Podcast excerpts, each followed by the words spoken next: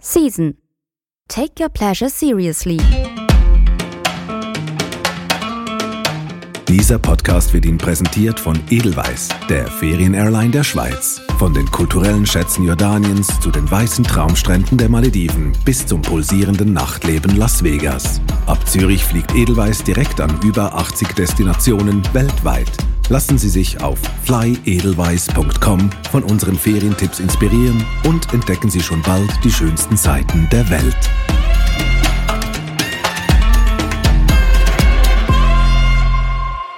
Sie hören eine neue Folge vom Season Travel Podcast. Ich bin Auri und erzähle Ihnen heute eine Reisereportage von Christina Leitner. Zwischen Tradition und Fortschritt, zwischen Bergen und Meer. Vor kurzem bot sich mir völlig unerwartet die Möglichkeit, den Oman zu bereisen. Ein Angebot, das ich mir nicht entgehen ließ. Denn ich bin immer offen für neue Destinationen, Erlebnisse und Begegnungen.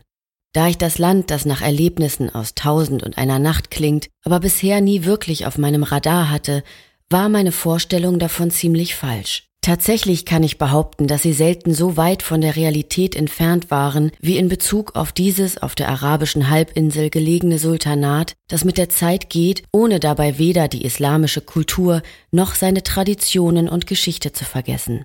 Wo genau mein Irrglaube herrührte, weiß ich nicht. Möglicherweise war es schlichte Ignoranz.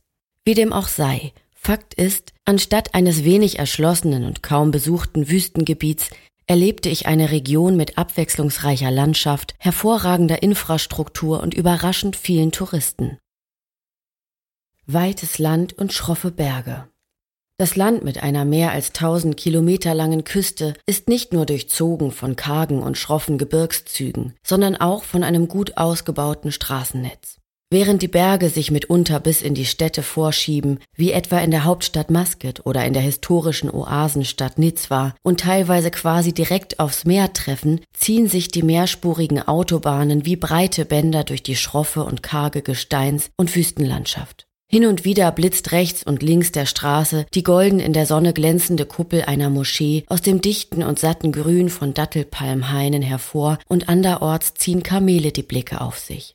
Sie trotten auf der Suche nach Futter einzeln oder in kleinen Herden entlang der Highways oder queren diese ganz gemächlich. Straßenschilder fordern dazu auf, entsprechend vorsichtig zu fahren und gegebenenfalls das Tempo zu drosseln. All das findet vor einer Kulisse statt, die so anders ist als alles, was ich bisher gesehen habe, dass ich keinen anderen Begriff dafür finde als otherworldly. Die deutsche Übersetzung jenseitig wird der Landschaft eigentlich nicht wirklich gerecht dass Schotterpisten selbst dort großzügigen Fernstraßen Platz gemacht haben, wo sie scheinbar ins Nirgendwo führen, sollte eigentlich, wenn man es genau betrachtet, nicht wirklich überraschen. Immerhin ist zum einen mehr als genug Platz und zum anderen auch ausreichend Geld vorhanden, um die Nation in infrastruktureller Hinsicht zu erschließen. Dazu ist der Sprit billig und wenn auch nicht im Überfluss, dann doch reichlich vorhanden. Das sonstige Preisniveau kann da nicht mithalten und ist eher gehoben. In einer Nation, deren Bruttoinlandsprodukt sich zu rund 30 Prozent aus der Gas- und Ölförderung speist, macht es eigentlich überhaupt keinen Sinn, sich ein E-Auto anzuschaffen. Denn auch wenn wir Tankstellen im Überfluss haben, gibt es umso weniger Ladesäulen. Meint so auch einer unserer Fahrer in Muscat. Und tatsächlich, laut meiner Recherchen gab es im ganzen Oman zuletzt gerade einmal sage und schreibe zwölf Ladestationen. Beachtlich, wenn man bedenkt, dass das Sultanat mit 309.500 Quadratkilometern rund 7,5 mal so groß ist wie die Schweiz, wo die Anzahl von E-Tankstellen ein Hundertfaches beträgt.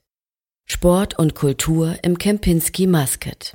Genau diese Tatsache sieht man im Kempinski in Muscat aber nicht als Problem an, sondern eher als Herausforderung, der man sich gerne stellt. Als erste touristische Einrichtung des Landes hat das Hotel ein Elektrofahrzeug in die hauseigene Flotte aufgenommen und bewegt sich damit ganz im Sinne der Regierung, die es sich zum Ziel gesetzt hat, bis 2050 die CO2-Emissionen auf Null zu drosseln. Es wird für die Beförderung der Gäste genutzt und entsprechend gibt es auf dem Hotelgelände eine eigene Ladestation, mit der die Gesamtzahl auf 13 Stück im Land erhöht wird.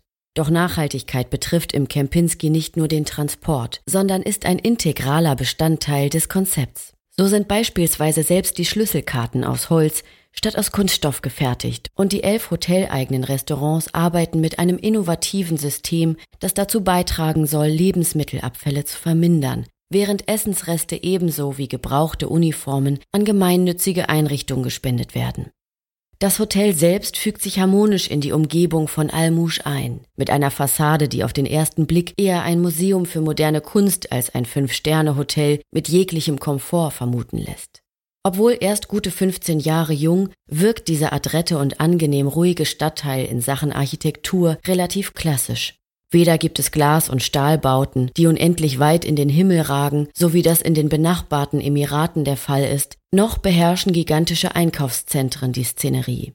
Denn auch wenn der im Jahr 2020 verstorbene Sultan Qaboos den Oman geöffnet und ausgebaut hat, wurde dabei auf Gigantomanie und einen futuristischen Baustil verzichtet. Die Gebäude im Sultanat dürfen eine gewisse Höhe nicht überschreiten. Spricht man mit der Bevölkerung, bekommt man dafür unterschiedliche Begründungen zu hören. Während die einen erklären, dass kein Gebäude mehr als zehn Stockwerke haben dürfe, behaupten die anderen, dass alle Bauwerke immer niedriger als der nächstgelegene Gebirgszug sein müssten. In Anbetracht der Tatsachen neige ich dazu, der ersten Behauptung Glauben zu schenken. Denn auch abseits der Alpen gibt es hohe Gipfel und der höchste Berg des Landes, der Jebel Shams oder Sonnenberg, misst 3000 Meter. Wolkenkratzer sucht man also vergebens, und auch sonst herrscht ein doch eher traditioneller Baustil vor, wenngleich bisweilen recht prunkvoll interpretiert, wie beispielsweise in der bereits erwähnten großen Moschee. In diesem Gebetshaus, das mit seinem 90 Meter hohen Minarett übrigens das höchste Gebäude im ganzen Sultanat ist und Platz für bis zu 20.000 Menschen bietet, hängt ein fast 14 Meter hoher Lüster von der Decke, der es mit seinen 600.000 Swarovski-Kristallen auf ein Gesamtgewicht von 45 Tonnen bringt. Auch der Teppich in der Haupthalle, der aus nicht ganz zwei Millionen Knoten besteht, wiegt beachtliche 21 Tonnen und wurde von 600 HandwerkerInnen aus dem Iran gefertigt. Traditionelle Elemente und Einflüsse finden sich auch im ansonsten eher modern gehaltenen Kempinski, das sich übrigens perfekt als Ausgangspunkt für einen Besuch der imposanten Moschee eignet. Das 2018 eröffnete Hotel im Herzen von Almouche ist in allen Bereichen von omanischen Einflüssen geprägt. Vom australischen Architekturbüro Woods Baggett entworfen, stellt das Haus eine gelungene Symbiose aus modernem Lifestyle und traditioneller orientalischer Kultur dar. Das fängt bei der Fassade an, die eine moderne Interpretation der Gebäude entlang der Uferpromenade Cornish von Matrach darstellt und hört bei der Lobby, die dem Sultanspalast Al-Alam nachempfunden ist, auf. Die Decke im Eingangsbereich wird dabei von Säulen getragen, die sich nach oben hin erweitern, um an Seerosen zu erinnern.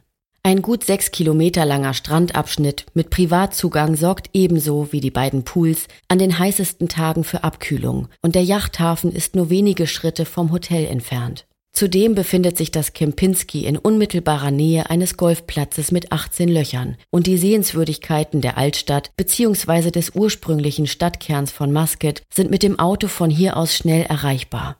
Ideal für eine Spritztour mit dem Audi e-tron aus der Kempinski-Flotte. Baden, Segeln, Schnorcheln und Tauchen im Golf von Oman im Bacello Mussana.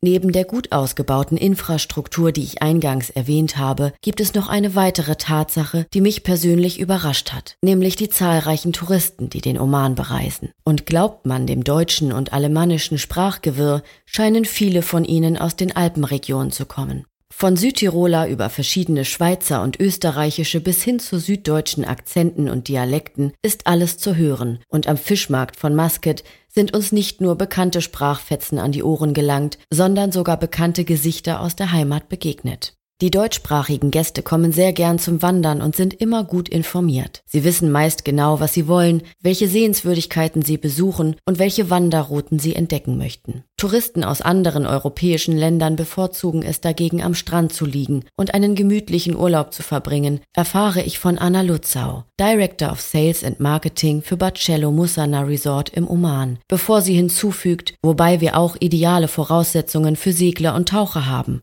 Dies ist nicht zuletzt der Geschichte des Resorts geschuldet, denn seine ursprüngliche Bestimmung war, als Austragungsort und Unterkunft für die Asian Beach Games, die 2010 veranstaltet wurden, zu dienen. Wie der Name vermuten lässt, umfassen diese Spiele verschiedene Strand- und Wassersportarten. darunter Beachvolleyball, Bodybuilding, Wasserpolo und Segeln. Der Küstenabschnitt in der Nähe der Ortschaft Musana erfreut sich bester Bedingungen für Segler. Aber auch Schnorchler und Taucher kommen voll auf ihre Kosten. Denn das Riff der vorgelagerten Insel Daymaniad beheimatet einen Artenreichtum, der seinesgleichen sucht. Vor allem in den Sommermonaten tummeln sich dort Walhaie, während sich Meeresschildkröten, Rochen, Riffhaie und Delfine das ganze Jahr über ein Stelldich eingeben. Mit sechs bis zehn Metern Länge sind die Walhaie sanfte Riesen, die sich vor allem zwischen Juli und November im an Plankton reichen Golf von Oman besonders wohlfühlen und wenig Scheu vor Menschen zeigen, so dass sie bei einem Ausflug aus nächster Nähe erlebt werden können.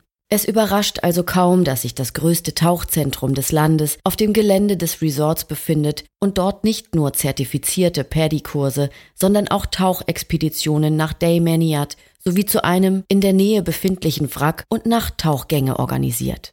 Die natürlichen Gegebenheiten vor Ort sind wie gemacht für jegliche Art des Wassersports. Und so können Gäste direkt vor dem Haus auch mit einem Segelboot ablegen, auf einen Jetski steigen oder doch lieber ganz entspannt an einem der vier Pools die Sonne genießen. Alle motorgesteuerten Boote des Resorts werden übrigens mit Treibstoff betrieben, der aus den Küchenabfällen des Hotels gewonnen wird. Denn auch im Barcello legt man großen Wert auf Nachhaltigkeit und so möchte das Resort bis 2025 komplett CO2-neutral sein.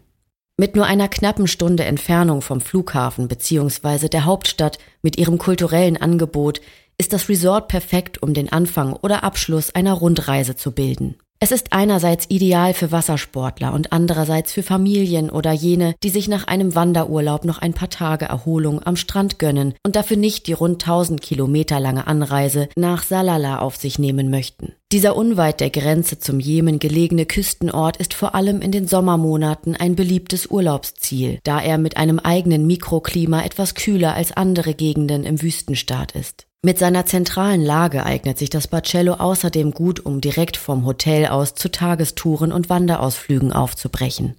Während auf der einen Seite des Resorts der Golf von Oman das Panorama prägt, bestimmt auf der anderen Seite das Hadja-Gebirge das Bild. Der Gebirgszug, der sich entlang der nördlichen Küste des Oman bis zur Grenze der Vereinigten Arabischen Emirate zieht, ist von zahlreichen kleinen Ortschaften und Oasen geprägt, die mit historischen Forts, unzähligen Dattelpalmen und traditionellen Souks ein pittoreskes Bild abgeben. Auf verschiedenen Wanderpfaden lassen sich die tiefen Schluchten und kilometerlangen Wadis, die von ausgetrockneten Flussbetten in der Ebene bis zu Canyons mit steil aufragenden Felswänden reichen, von den einzelnen Ortschaften aus erkunden und am Ende einer Wanderung warten dann Meer oder Pool mit erfrischend kühlem Nass. Hoch hinaus im Anantara al-Jabal al-Aqda.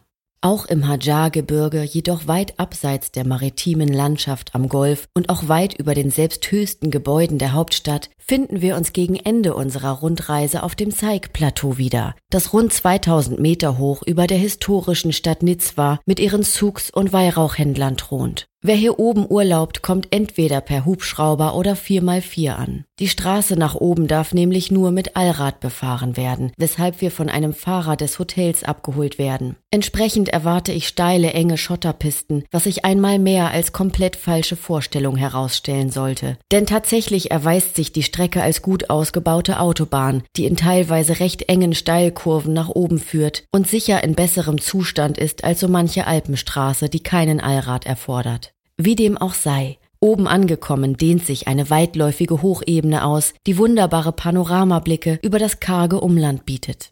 Das Anantara al-Jabal al-Aqda sitzt am Rande eines Canyons in einer ursprünglichen Gegend, die ideal ist, um zu Fuß erkundet zu werden. Im Jahr 2018 fand hier sogar ein Ultramarathon statt, dessen Teilnehmer bis zu 45 Stunden brauchten, um die anspruchsvollen 137 Kilometer zurückzulegen. Wohl mit ein Grund dafür, weshalb es bis dato keine Neuauflage des Rennens gab. Wo die einen eine schweißtreibende Herausforderung schätzen, sind andere auch mit gemütlichen Spaziergängen zufrieden, die zwar weniger anstrengend, aber nicht minder beeindruckend sind. Direkt vom Hotelkomplex aus gelangt man entlang alter Pfade und Bewässerungskanäle durch kleine, teils kaum mehr bewohnte Dörfer, in deren Gärten vorwiegend Granatäpfel und Rosen angebaut werden. Ein Besuch während der Rosenblüte im März und April ist besonders eindrucksvoll, wenn ein rosa Blütenmeer die Landschaft verwandelt und der Duft reifer Blüten in der Luft liegt.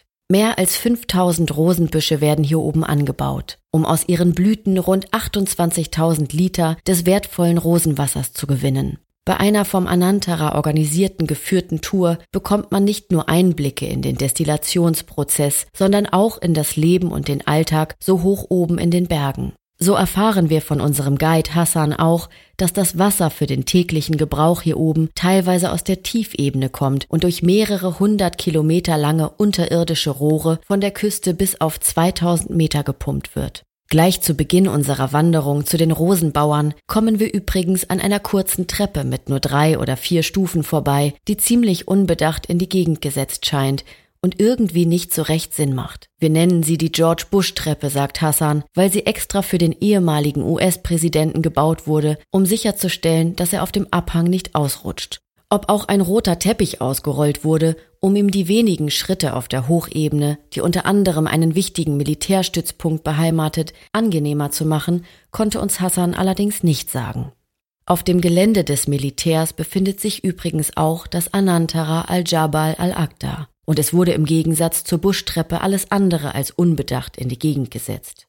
Architektonisch perfekt in die natürliche Umgebung eingefügt, bietet das höchstgelegene Fünf-Sterne-Resort des Nahen Ostens seit 2016 mit über 80 geschmackvollen und geräumigen Zimmern und Suiten im wahrsten Sinne des Wortes Komfort auf höchster Ebene. Alle Unterkünfte befinden sich unmittelbar am Rand einer steil abfallenden Schlucht, so dass der Blick von den Panoramafenstern und Balkonen ungestört über die umliegende Landschaft schweifen kann. Zusätzlich sind 22 Villen in die Anlage mit eigenem Kräuter- und Gemüsegarten eingebettet, jede mit einer Wohnfläche von 170 bis 300 Quadratmetern und einem eigenen Pool. Für alle Gäste zugänglich ist hingegen der Infinity Pool, der sich oberhalb der hoteleigenen natürlichen Kletterwand befindet und so etwas wie das Herzstück des Resorts darstellt. Egal wo man sich aufhält, am Pool, im Zimmer oder in einem der Restaurants, die Aussicht spielt hier oben tagsüber die Hauptrolle und übergibt das Zepter abends an den Sternenhimmel, der hier zum Greifen nah scheint. Wer Lust hat, kann sogar ein Kino unter Sternen für Privatvorstellungen buchen. Wunschfilm und Popcorn inklusive. Das Reisemagazin Season können Sie jetzt auch abonnieren und erhalten viermal im Jahr die schönsten Reisereportagen nach Hause geliefert sowie vergünstigte Tickets für die Season-Events. Den Link zum Abo finden Sie in der Podcast-Beschreibung.